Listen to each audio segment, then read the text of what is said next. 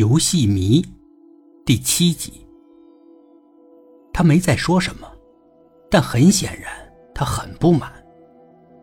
他儿子就向他抱怨的时候，他狠狠的揍了他一顿，边揍边骂。他有什么资格要手机呢？学习也不好，那么调皮，而且妈妈也没有钱给他买。再敢闹着买手机，就打断他的腿。那个时候，东东午饭才吃了一半，他知道阿姨话里有话，心里有点堵，饭都吃不下去了。爸爸心情也不太好，铁青着脸，但爸爸啥也没说，也没有阻止那个阿姨。吃完饭，天天居然厚着脸皮又进了东东的小屋。东东没有理他，这家伙龇牙咧嘴的给东东陪着笑。哥哥，让我玩一会儿你的手机吧，就玩一小会儿。东东摇着头，都没正眼看他。他还在那磨叽。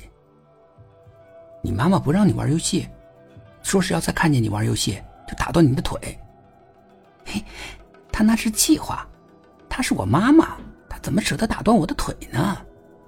东东的脸色有点变了，可没心肝的天天并没有注意到东东表情的变化，还讨好的笑着。东东把他推出了房门，插上了门。天天在门外求着情。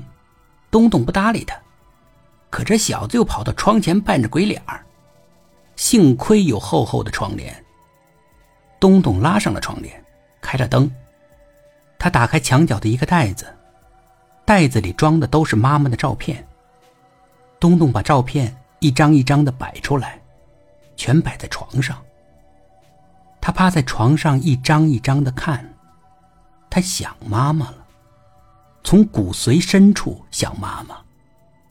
如果能再被妈妈骂一次，那该多好啊！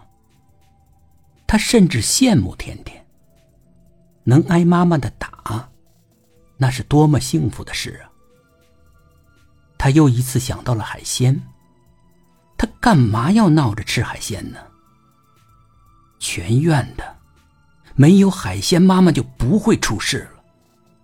他又恨不得要揍自己一顿，得赶紧让东东上学。他整天拉着窗帘躲在小屋里，跟谁也不说话，这也不是个事儿啊。幸好这儿不是城里，不用费那么多事儿，在这儿只要跟校长说一声，校长同意就可以去镇上的小学去上学了。爸爸提了两瓶酒去找校长，办成了此事，东东也不反对上学。他每天还是和同学们一起打游戏，每天不上学，他感觉比他的同学们落后了许多。他不想这样，他不想让他的同学们瞧不起他。他分到了天天那个班，天天很兴奋，有这样一个大城市来的哥哥，他觉得很有面子。他向每一个同学介绍自己的哥哥，说哥哥是个游戏高手。上了一天课以后。东东更拉风了，全班同学都不会做的数学题，东东会做。他的英语发音甚至比老师还标准。其实东东只是在课外班里做过那道题。东东并不高兴，他宁愿没有一个人注意到他，这样，他就能静静地坐在角落里，想想自己的事情。不过一块上学，一块放学。东东还是和天天多说了几句话，两个人的关系也拉近了不少。天天又可以在东东的房间里玩了。本集故事播讲完毕，点击上方的订阅，订阅不迷路。